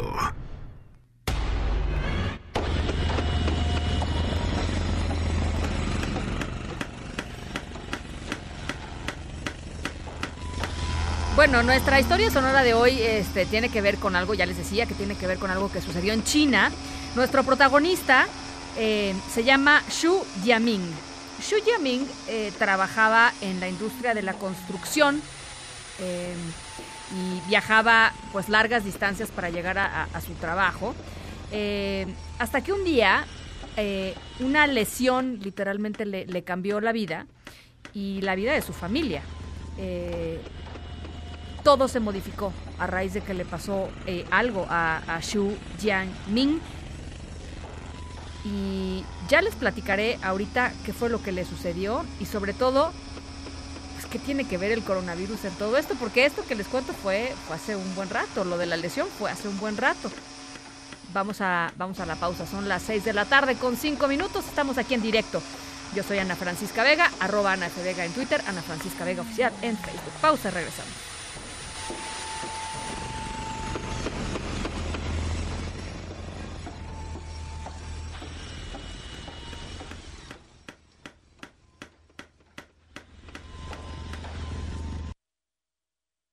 En directo con Ana Francisca Vega por MBS Noticias. En un momento regresamos. Una voz con transparencia. ¡Solución! ¡Queremos solución! Una voz objetiva. Lo que nosotros queremos pues que el gobierno actúe sabiendo dónde están los delincuentes. Una voz plural. And we are telling you to act as if you loved your children above all else. Esto es En directo con Ana Francisca Vega. En directo, MBS Noticias. Son las 6 de la tarde con 10 minutos. Gracias por seguir con nosotros aquí en directo a través de MBS Noticias. Yo soy Ana Francisca Vega y hoy es jueves 19 de marzo del 2020. Gracias a toda la gente que nos está viendo y escuchando a través de nuestra página web mbsnoticias.com. Gracias también a todos los que nos escuchan en Torreón, Coahuila a través de Q91.1 y desde Zacatecas a través del Sonido Estrella en el 89.9. WhatsApps aquí en cabina 55 43 77 1025. Va de nuevo 55 43 77 102. 5 tenemos muchísima información, así es que nos vamos directito al resumen. Noticias en directo. En estos momentos, en Palacio Nacional están reunidos integrantes del Consejo de Salubridad General para revisar las acciones que el gobierno eh, tomará por la epidemia de COVID-19. Esta reunión está encabezada por el secretario de Salud, Jorge Alcocer, y a las 20 horas se les unirá el presidente Andrés Manuel López Obrador. Hasta este jueves por la tarde, México contabiliza una persona muerta por coronavirus, el COVID-19, además de 118 personas contagiadas por esta cepa. Dos, dos eh, están, están graves. Y los gobernadores de Nuevo León, Coahuila y Tamaulipas acordaron acciones coordinadas que tomarán ante la epidemia de coronavirus. Por ejemplo, una reunión con autoridades de Estados Unidos para revisar las medidas a implementar en la frontera. Hacemos contacto hasta Monterrey, Nuevo León, con Giselle Cantú. Giselle, ¿cómo estás? Platícanos. Hola, ¿qué tal? Muy buenas tardes. Informo que el gobernador Jaime Rodríguez Calderón se reunió con sus homólogos de Tamaulipas y Coahuila, Francisco García Cabeza de Vaca y Miguel Ángel Riquelme Solís, respectivamente, para definir acciones coordinadas ante la pandemia del COVID-19. Uh Te comento que en rueda de prensa el gobernador Jaime Rodríguez Calderón señaló que se han compartido información para emprender las acciones correspondientes para evitar la propagación de este virus. Escuchemos. Hemos tenido una reunión muy productiva donde nuestro secretario de salud, nuestro secretario de gobierno y nosotros estuvimos trabajando, cada uno de nosotros viendo qué estamos haciendo en cada estado, cómo podemos homologar las cosas que hacemos para que funcionen y que podamos tener un cerco sanitario que proteja la región. Tenemos cosas en común, muchas cosas en común y la más importante pues es la propia sociedad de Coahuila, de Tamaulipas y Nuevo León. Algunos de los acuerdos son llevar una justificación técnica ante la Federación para obtener el Fondo de Recursos Catastróficos, establecer una reunión con autoridades de Texas para la homologación de esfuerzos y lineamientos en la frontera, como revisiones en los cruces fronterizos, donde el personal hará pruebas e interrogatorios a automovilistas, pasajeros de autobuses y conductores de vehículos de carga para prevenir la dispersión de este nuevo coronavirus. El gobernador de Tamaulipas, Francisco García Cabeza de Vaca, informó que hay 25 mil migrantes estacionados en estos tres estados, por lo que hizo un llamado al Instituto Nacional de Migración para que actúe, ya que esto podría representar un foco de infección. En tanto, el gobernador de Coahuila, Miguel Ángel Riquelme Solís, señaló que implementar estas medidas ante esta enfermedad es primordial por la colindancia entre estas tres entidades. Ana Francisca, esa es mi información. Muy buenas tardes. Oye, Giselle, antes de que antes de que te vayas, quisiera preguntarte rápidamente sobre eh, cómo se ha recibido esta pues esta noticia, este adelanto que, está circulando ya en medios de Estados Unidos, eh, que tiene que ver con la posibilidad de que la frontera entre México y Estados Unidos se cierre o la discusión, el debate en torno a lo que está sucediendo eh, eh, en términos del cierre de, fronteras eh, en, la Casa Blanca. ¿Es algo que está pues ahí o, todavía no llega mucho este, este debate y esta discusión? Hasta el momento esta medida que podría suceder pues todavía no ha sido un hecho. Ellos comentaban que solamente se van a implementar este tipo de revisiones en los cruces fronterizos de esas tres entidades. Sí. O sea que todavía no. No, se, no. se pronunciaron al respecto. Bien. Hasta el momento no. Eh, regresamos contigo si es que lo hacen, Giselle. Te agradezco mucho. Pendiente, buenas tardes. Muchísimas gracias. Muy buenas tardes. Un grupo de 150 mexicanos viaja desde Lima, Perú, hasta la Ciudad de México en un vuelo de Aeroméxico después de permanecer varados ahí en ese país por las restricciones de vuelo eh, que generó la alerta sanitaria por el coronavirus COVID-19. Apenas esta madrugada llegó el primer grupo de mexicanos que salió de Perú en vuelos de Interjet. Hasiri Magallanes, ¿cómo estás? Buenas tardes. Así es, que tal, Ana Francisca? En efecto, ya el día de hoy llega el tercer avión procedente de Lima, Perú. La, la madrugada de este jueves regresó a México un primer grupo de conacionales que se encontraban varados allá en Lima, Perú, tras el cierre de las fronteras. Abordaron el vuelo 151 de Interjet que arribó precisamente aquí a la Ciudad de México alrededor de la 1.20 de la mañana, pero también un segundo vuelo, el número 157 también de Interjet, salió con otro grupo de conacionales. Ese llegó a Cancún, Quintana Roo, para aterrizar a las 2.59 de la mañana también de este día. Y se prevé que en las próximas horas, sería la noche de este jueves, cuando arribe este tercero, como bien lo comentabas, de la aerolínea Aeroméxico, eh, también desde Lima, Perú, comentar que los compatriotas que se encuentran en Cusco pues siguen en espera de que se realicen las gestiones necesarias por parte, en este caso, del Instituto Nacional de Migración para que puedan salir del país andino mediante dos vuelos charter. Comentar también, Ana Francisca Auditorio, que otro grupo de peruanos, en este caso sería la contraparte, están varados aquí en México por el cierre también de las fronteras.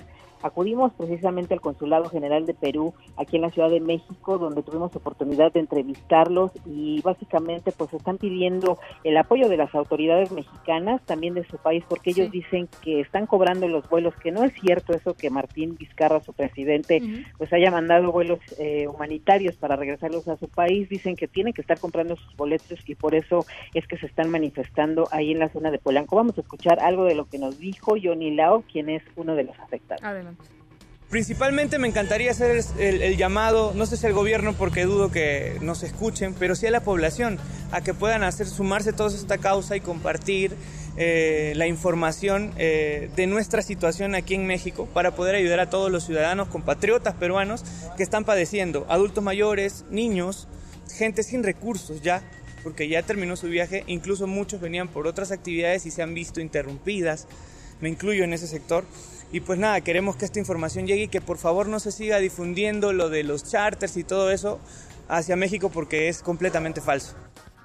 La señora Celia, quien es también otra de las personas peruanas afectadas, comentó que a pesar de todo lo de al aeropuerto para ver si la pueden trasladar en uno de los vuelos que han gestionado por parte del gobierno mexicano, pues no ha tenido suerte. Por ello, pues ella sí pide las ayuda, la ayuda de las eh, autoridades mexicanas porque no cuenta ya con recursos. Dice que tienen que pagar casi 400 dólares para subir a un avión y que los lleven de vuelta a su país. Pues ahí está el llamado, Ana Francisca, de estas personas que se encuentran aquí. Dicen que son aproximadamente 2.000 los peruanos que se encuentran en esta situación aquí en México. Bien, te agradezco, eh, Hatsiri. Estamos al pendiente a ver de, qué es lo que sucede con estas, con estos eh, eh, peruanos varados aquí, aquí en nuestro país. Te, te lo agradezco mucho. Buena tarde. Gracias, muy buena tarde. Después de eh, que se terminó la sesión del Pleno en la que se aprobó el juicio político eh, a Rosario Robles, la Cámara de Diputados suspendió sus actividades hasta nuevo aviso para sumarse a la contingencia en nuestro país por la epidemia del coronavirus. Se separan, separan las sesiones en la Cámara de Diputados. Eh, esto fue lo que dijo la presidenta de la Cámara, Laura Rojas. Les informo que el Senado de la República otorgó el permiso a esta Cámara de Diputados para dejar de sesionar por más de tres días a partir de la siguiente semana y hasta que haya condiciones para reanudar nuestras actividades de manera regular. Es importante comunicar a las y los ciudadanos que esto no implica dejar de trabajar, sino que trabajaremos de manera distinta de acuerdo con la realidad que nos impone la contingencia del COVID-19.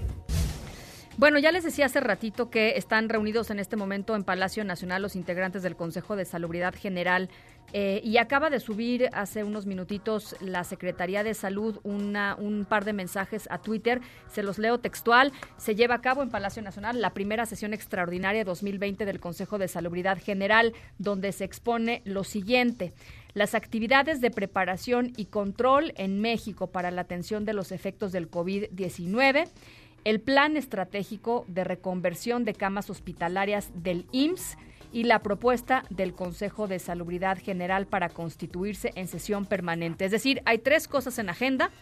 Uno, cómo se está preparando el país eh, para los efectos del COVID-19. Dos, un plan estratégico para reconvertir camas hospitalarias en el Instituto Mexicano del Seguro Social. Hay que ver exactamente de qué se trata este plan eh, estratégico de reconversión de camas. En cuanto tengamos más detalles, por supuesto, se los vamos a compartir.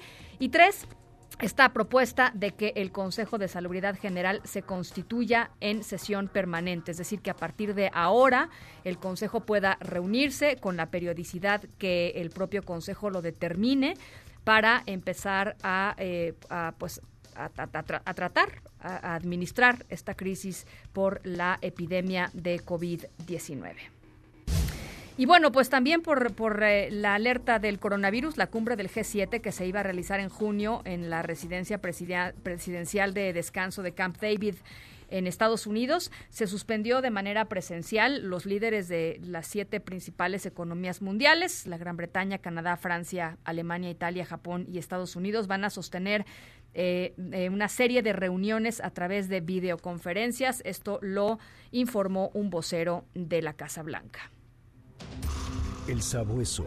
Información con olfato de animal político. Tania Montalvo, editora general de Animal Político. ¿Qué nos trae el sabueso esta tarde? Platícanos. Hola, ¿qué tal? Buenas tardes. Pues sí, mientras avanza eh, el asunto de, del COVID-19, desafortunadamente también avanza la desinformación, Ana Francisca. Este día lo que encontramos son pues mensajes que lo que buscan es generar pánico y entonces en diferentes estados de la República se están difundiendo estos estos mensajes de que los ciudadanos no deben salir durante las noches porque eh, eh, se van a empezar a rociar algún tipo de sustancia para intentar intervenir la aparición de, del coronavirus, lo cual es totalmente falso, ¿no? O sea, es importante decir, eh, que no existe en ningún estado, y mucho menos a nivel nacional, algún algún mensaje o alguna orden de que se rocíe desinfectante o algún tipo de sustancia para acabar con, con, el coronavirus, ¿no? De hecho, pues ni siquiera existe, ¿no? O sea, no es posible que esto ocurra. La misma Organización Mundial de la Salud lo ha dicho, que las recomendaciones tienen que seguir siendo lavarse las manos, que sigamos manteniendo la distancia, que sigamos limpiando superficies, pero no creer estos mensajes y mucho menos difundir estos mensajes que dicen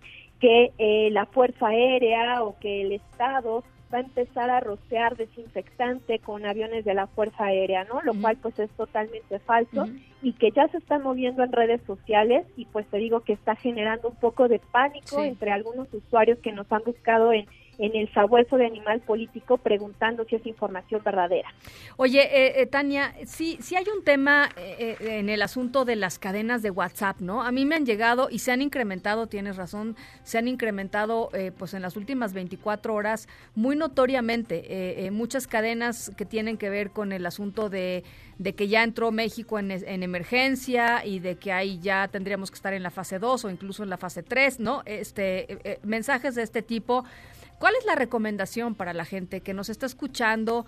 Que, que, pues eh, entendiblemente si se la manda alguien en quien confía, eh, pues se asustan eh, y no saben a quién recurrir para, para verificar si es cierto o falso y simplemente le, dan reenviar a todos sus contactos porque entendiblemente quieren que todo mundo esté bien. Este, pero ¿qué, ¿qué, les dirías, Tania?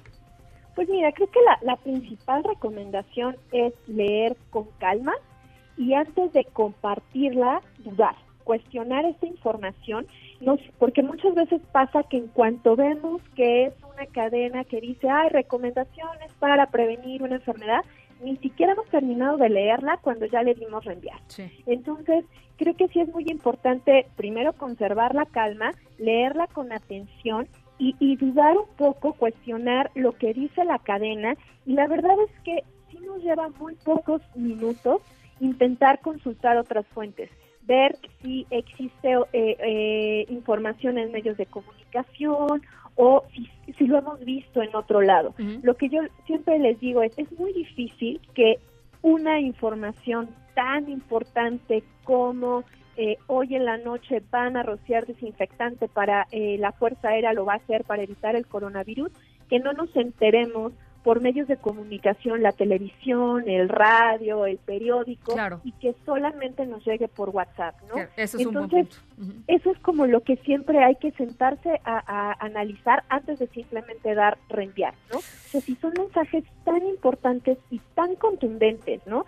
Que implican acciones pues nacionales, estatales, es muy difícil que no las veamos en otros lugares si son verdaderas. Tienes absolutamente toda la razón. Entonces, no ordenó absolutamente nadie rociar desinfectante para prevenir COVID-19. Ni siquiera sucede, no, puede suceder, no se desinfecta nada desde el aire, no va a suceder en México. Eh, ahí está el sabueso, por supuesto. Si ustedes tienen, tienen dudas, lo pueden seguir en... Eh, es el arroba el sabueso es decir, el sabueso de animal político.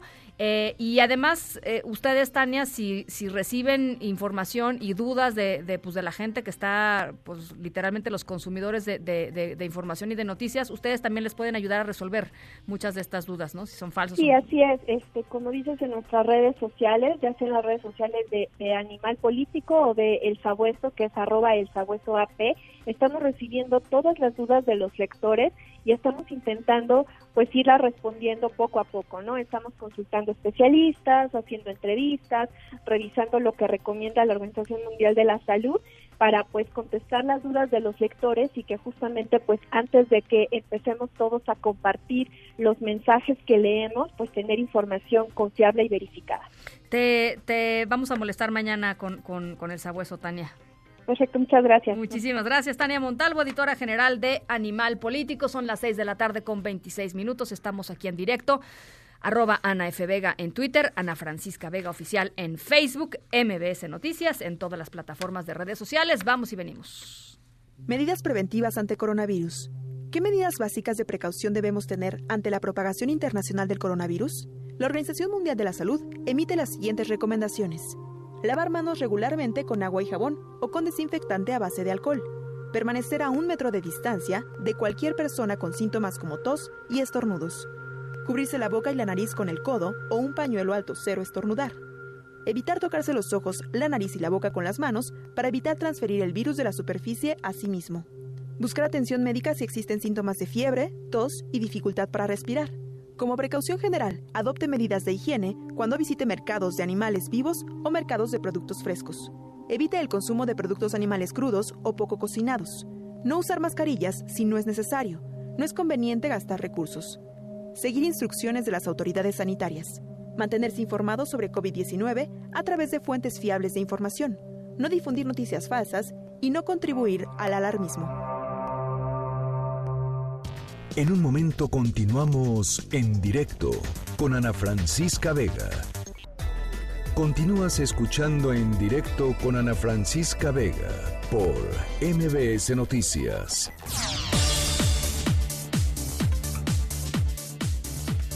Bueno, de pronto estas, eh, estas contingencias y estos momentos en donde pues la normalidad deja de ser la normalidad y, se tienen que empezar a tomar medidas importantes para prevenir la salud de todos, eh, comienzan a surgir temas que hay que, que, hay que ponerles eh, atención. Por ejemplo, la salud de las personas que se encuentran hoy en centros de readaptación social, en cárceles, en separos de, de las fiscalías.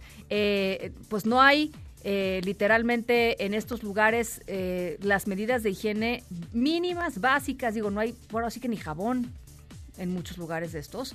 Eh, y, por supuesto, pues a las personas que están en esta condición hay que garantizarles también el derecho a, eh, la salud, un derecho eh, humano fundamental. Y, bien por poner el ojo en estos temas, saludo con muchísimo gusto a Catalina Pérez Correa, profesora investigadora del CIDE, que publicó una columna justamente el martes, el martes pasado, que se llama Ni agua, ni jabón, ni sana distancia. Catalina, ¿cómo estás? Me da mucho gusto saludarte. ¿Qué tal, Ana? Buenas tardes. Pues platícanos un poco cuál es la situación eh, eh, y cuál es el llamado a las autoridades, Catalina. Bueno, a ver, las autoridades lo que han pedido son una serie de medidas preventivas para toda la población, que incluye lavarse las manos, tener una sana distancia, usar gel antibacterial cuando no puedes lavarte las manos. Eh, pero pues ahí está el tema de la gente que está en las cárceles. nosotros tenemos eh, más de 200 mil personas en la cárcel actualmente. Hay 37% de los centros penitenciarios del país tienen sobrepoblación, algunos están más sobrepoblados que otros, por ejemplo, en el Estado de México, eh, alrededor de 40% de las personas comparten su celda con, con más de 15 personas, Para dimensionar de lo que estamos hablando, muchos de estos lugares no tienen agua, por supuesto no hay jabón, eh, y entonces una de las preguntas que se han hecho en otras partes del mundo es qué va a pasar dentro de las cárceles y cómo se puede prevenir el brote de la epidemia y si hay suficientes medicamentos y autoridades sanitarias que puedan eh, pues atender lo que vaya a pasar dentro de los centros. En respuesta a esto, lo que se ha hecho en otros países es empezar con políticas que eh, de liberar a personas que hoy están en la, en la cárcel. Por ejemplo, en Ohio hay una política en la cual se está liberando a todas las personas que tengan condiciones de alto riesgo. Sabemos que el COVID puede afectar a personas que tienen hipertensión, diabetes. Eh, alrededor de 11% de la población de, las de las cárceles mexicanas son mayores de 50 años y, hay muchos que, que padecen estas enfermedades, pues habría que explorar la posibilidad de liberarlos para que no existan estas condiciones de sobrepoblación que hay. Irán, por ejemplo, hace unos días liberó 85 mil presos. eh, y entonces, bueno, porque además el riesgo, muchas muchas personas me contestaron a mi columna diciendo, oye, pero pues que se lo merecen. O, no, no, este, Primero hay que preocuparnos de las otras personas y los malandros, pues allá ellos. Pero aquí el tema es, pues no nada más se trata de las personas que están en la cárcel, sino las personas que los visitan cotidianamente, del personal que trabaja en las cárceles, el personal de seguridad y custodia y también de los técnicos, de los psicólogos, de los abogados que están entrando y saliendo de las cárceles que están en riesgo y expuestos a eso. Una de las medidas que se puede tomar es decir, pues suspendemos las visitas y reducimos el personal que está ahí, pero esto eh, pues no se puede en México porque muchos de los centros no proveen los insumos que una persona necesita para vivir y esto lo hacen los familiares. Entonces no hay agua potable, no hay comida, no, hay medicinas, no hay ropa, no hay cobijas y los familiares son los que hacen, eh, los que llevan esto diariamente a los centros. Entonces, si simplemente se suspenden las visitas, pues va a haber motines, como ya pasó en Brasil, eh, justamente por tomar medidas que no toman en cuenta las condiciones reales de los centros penitenciarios. Es muy impresionante la, pues, eh, eh, el panorama que pintas, Catalina, porque es un panorama en donde literalmente, pues, lo que terminas, lo que terminas demostrando es que las cárceles en México no son más que eh, cuatro paredes de, de, de, reclutamiento y, un hacinamiento terrible que, que pues ni siquiera mantiene el propio Estado mexicano en su totalidad, ¿no? O sea, ni siquiera... A, mí, a mí una de las cosas que, perdón que, por interrumpirte, o sea, a mí una de las cosas que sí me, me, me ha llamado mucho la atención y que creo que es algo que que nos puede de alguna forma servir sobre toda, todo el episodio y la epidemia que estamos viviendo con, con el coronavirus, es darnos cuenta de, de todos los, los, los, males o los bienes que hay en nuestra sociedad. Entonces, por ejemplo, nos, estamos, nos ha mostrado la, precarización del trabajo y lo importante que es tener a las personas trabajando en el sistema formal y no en el informal, porque pues ahora no podemos decretar una fase 2 porque todas estas personas que viven al día simplemente se quedarían sin comer.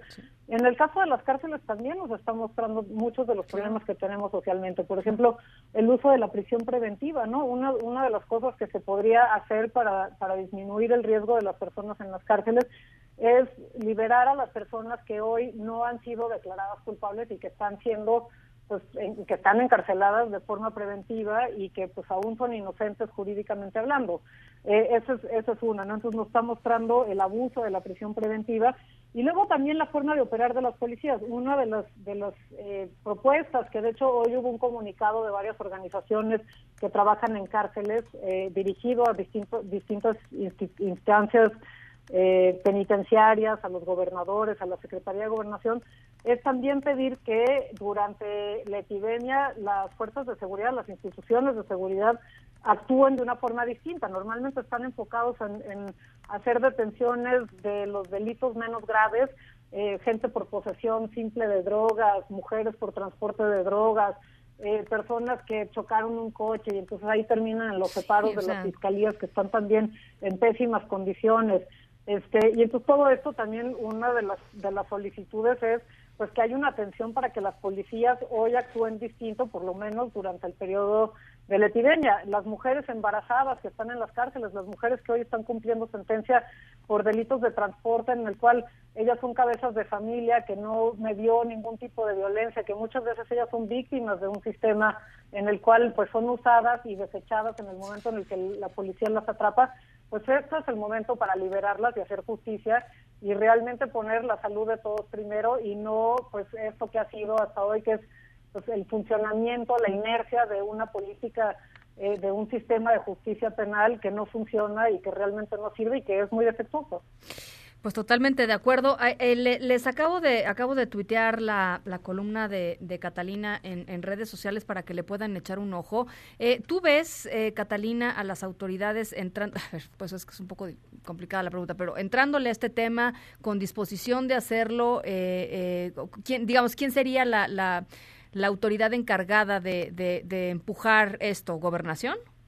Bueno, a ver, son distintas. Hoy, por ejemplo, creo que fue ayer, hoy en la ayer, ayer me parece, hoy salió la noticia en el cual había avanzado esta ley de amnistía para mujeres acusadas por distintos delitos, por delitos de transporte, de posesión de drogas, de aborto, pero pues no hay ninguna mujer presa por aborto a nivel federal. Eh, me parece que sería una muy buena oportunidad de finalmente sacar esta ley, pero en realidad donde está la mayor parte de, de estas personas, que son personas que hoy están siendo encarceladas en prisión preventiva, este, que son mayores de edad, que tienen problemas de diabetes, mujeres embarazadas, eh, este, personas eh, en la cárcel por posesión simple o por transporte de drogas o por cualquier delito que en realidad no me dio la violencia es en realidad competencia de los gobiernos locales y tendrían que ser los ah, ejecutivos locales los que tomen la decisión.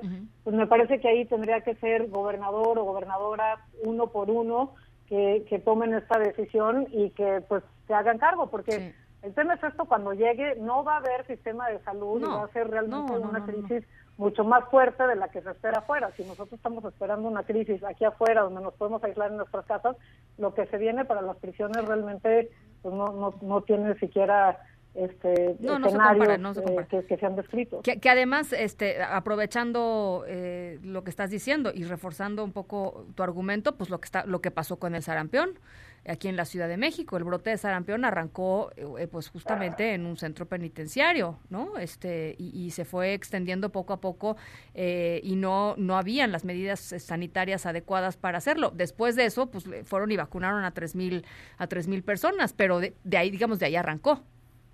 Sí, este, pues sí, digo, en, en- los centros penitenciarios hay mucho mayor prevalencia de muchas enfermedades, de VIH-Sida, eh, hepatitis C, tuberculosis, sarna, piojos, vamos, hay, hay toda una serie de enfermedades que, que está en las poblaciones penitenciarias y que tiene que ver con las condiciones de, de- de vida que hay dentro de los centros, donde pues no hay, de nuevo, no hay agua potable, no hay jabón, no hay higiene, este, las, vamos, en, en, en las cárceles en la ciudad, en el Estado de México, por ejemplo, hay este, gente que tiene que dormir amarrada de los barrotes porque ni siquiera caben acostados uno al lado del otro, vamos, así como si fueran eh, barcos que traían esclavos de África en el cual la gente no podía estar siquiera acostado uno al lado del otro. Hoy hay centros penitenciarios que tienen condiciones eh, realmente eh, pues, violatorias de todos los derechos fundamentales, ¿no? Y, y de nuevo, mucha gente dice, bueno, no importa porque pues son los malandros que hay que se pudran. No, no es cierto eso.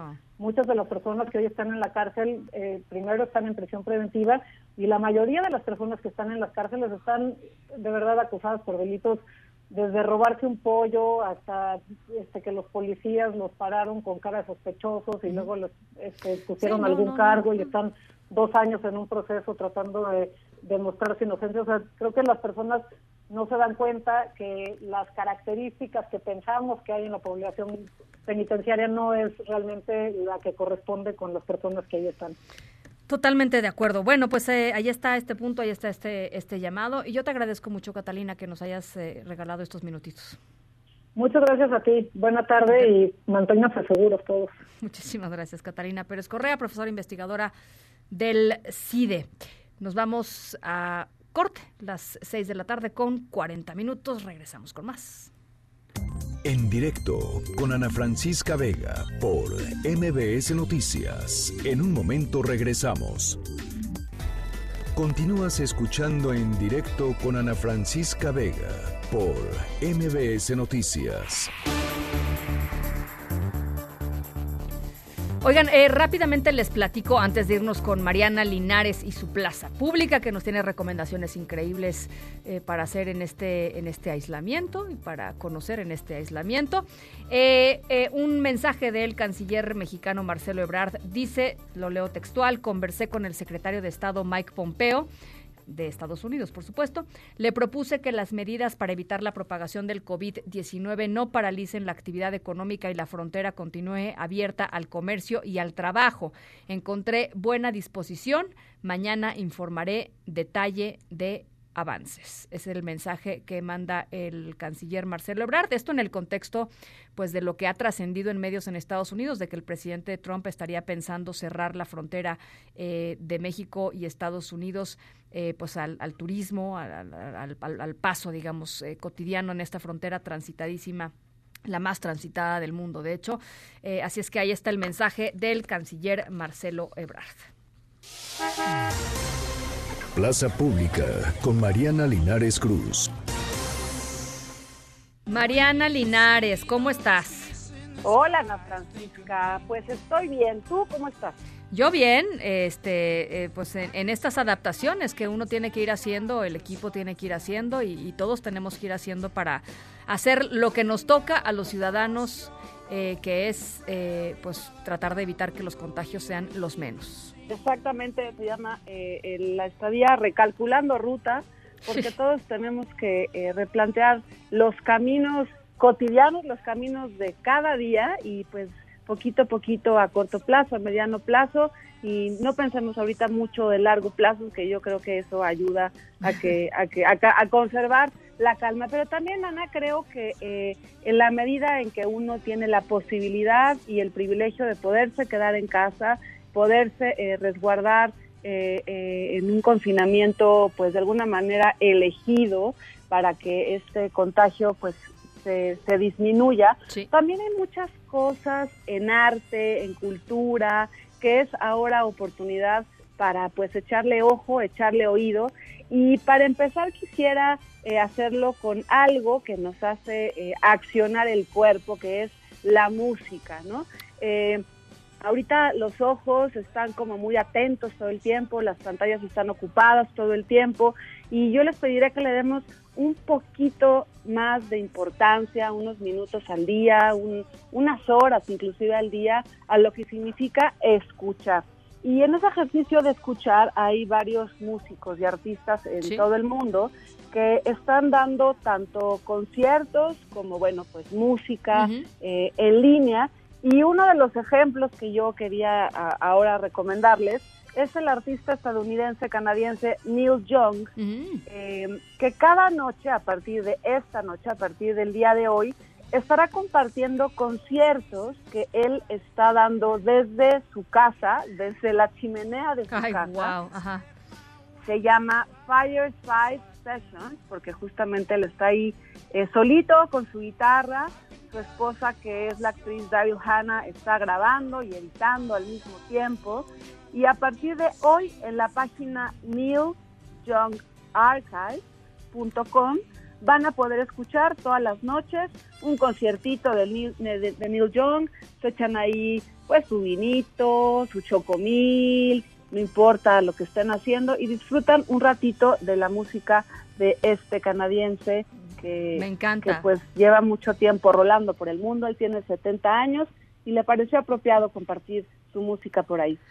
Me encanta, me gusta mucho esa, me gusta mucho esa recomendación. ¿Sabes cuál? Digo, no, no, no, no voy a comparar a Neil Young con, con Alejandro Sanz, pero Alejandro Sanz dio un concierto, este, súper, eh, súper bonito la semana pasada, fíjate.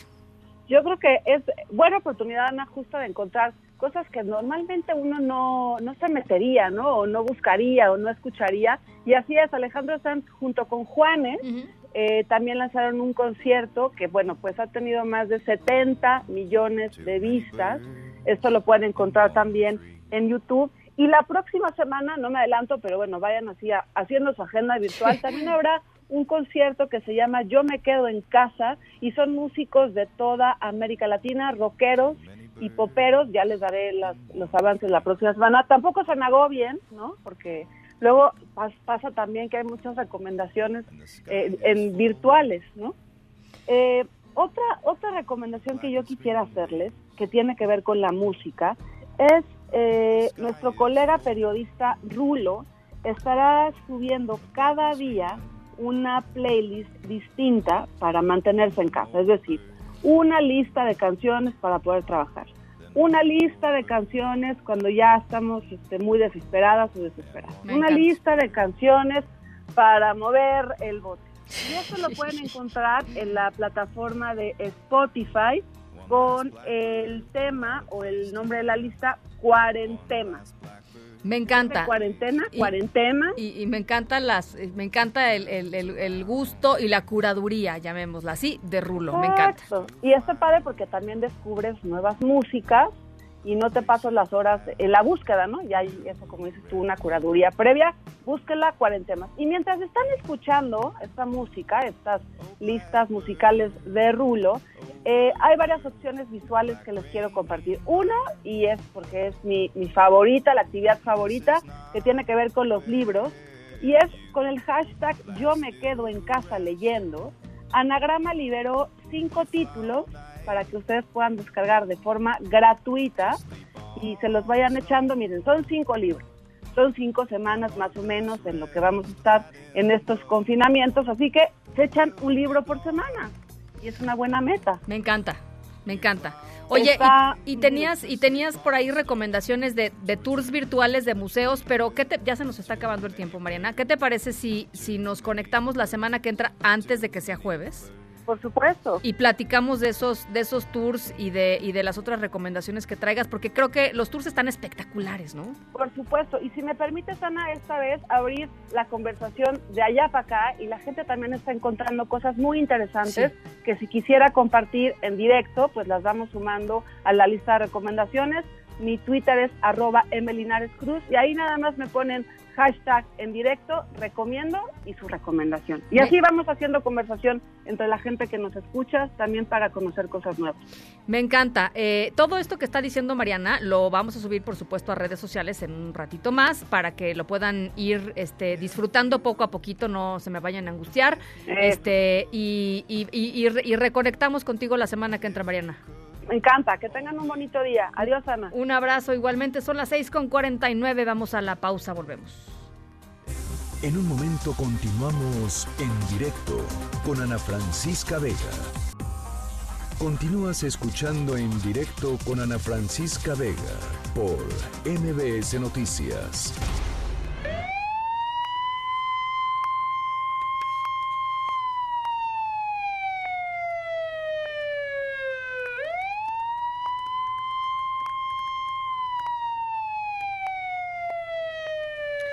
Bueno, nuestra historia sonora de hoy tiene que ver con algo que sucedió en China en esta crisis de- del coronavirus. Un ciudadano chino que fue un migrante laboral eh, y sufrió de amnesia recortó repentinamente su lugar y su familia perdida hace 30 años.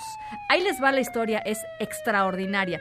En 1990, este hombre de eh, Xu Jiaming, oriundo de la provincia de Guizhou, en el suroeste de China, partió hacia Hubei para trabajar en la industria de la construcción. Ese mismo año se lesionó la cabeza trabajando y esta lesión le provocó amnesia, eh, perdió su identificación, en fin, un, verdadero desastre hasta que una pareja eh, casada le brindó asilo. Bueno, pues eh, hace unos días este señor, Jiaming, volvió, vio un reportaje sobre la epidemia del coronavirus que se filmó en su ciudad natal y de repente recordó, así, mágicamente, de dónde era y qué es lo que había pasado. Así es que se dirigió a la policía en busca de ayuda y los agentes lograron encontrar a su familia, lograron regresarle la identidad eh, y bueno, pues ahora está haciendo todas las gestiones necesarias para recobrar, pues literalmente la ciudadanía, su nombre, su todo y todo esto por un reportaje a raíz del coronavirus. Esa es nuestra historia sonora de hoy. En Agenda con Rafael Arce. Rafa Arce. ¿Cómo estás, Ana? Buena tarde. ¿Cómo estás? ¿Todo bien? Muy bien. ¿Qué tal? Eh, buena tarde a quienes nos escuchan y a quienes nos ven. Gracias por estar ahí. Oye, Ana, pues importante lo que está sucediendo en este preciso momento. Hay quienes eh, comentan que llegó tarde, pero pues por lo menos llegó. El Consejo de Salubridad está reunido, sesiona por primera ocasión después de que el eh, COVID-19 llegó a nuestro país hace ya ocho o nueve días. Ana, pues bueno, están en Palacio Nacional, la encabeza eh, el, director, digamos, de este consejo es el presidente, pero no como tal, él tendría que ser la cabeza de la sesión. La encabeza el secretario de Salud, eh, Alcocer, y bueno, en, la orden del día hay cinco puntos, Ana. El más de los más importantes es clasificar al COVID-19 como enfermedad grave de atención prioritaria, ¿no? Es- estamos al pendiente de esto, por supuesto, de la conferencia eh, eh, que iniciará en algunos minutos más para darnos a conocer cuál es el el- el- el estatus, los, los- datos, las cifras del COVID-19 en nuestro país.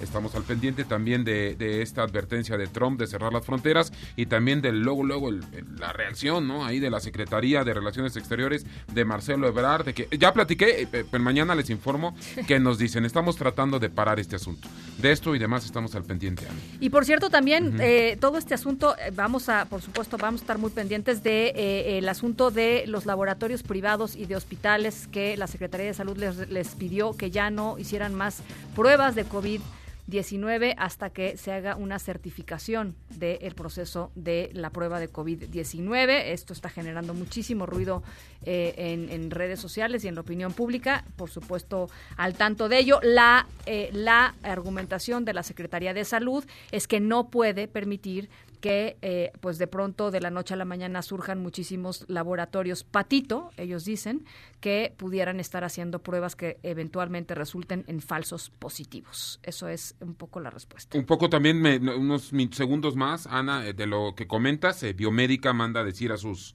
a sus pacientes, Biomédica de referencia compromet- comprometida con la salud de los mexicanos, les informamos, que, por, es un ejemplo, ¿eh? les informamos que por disposición de la Secretaría de Salud, por el momento no podemos realizar la prueba de coronavirus COVID-19. En cuanto se nos autorice, reanudaremos este servicio.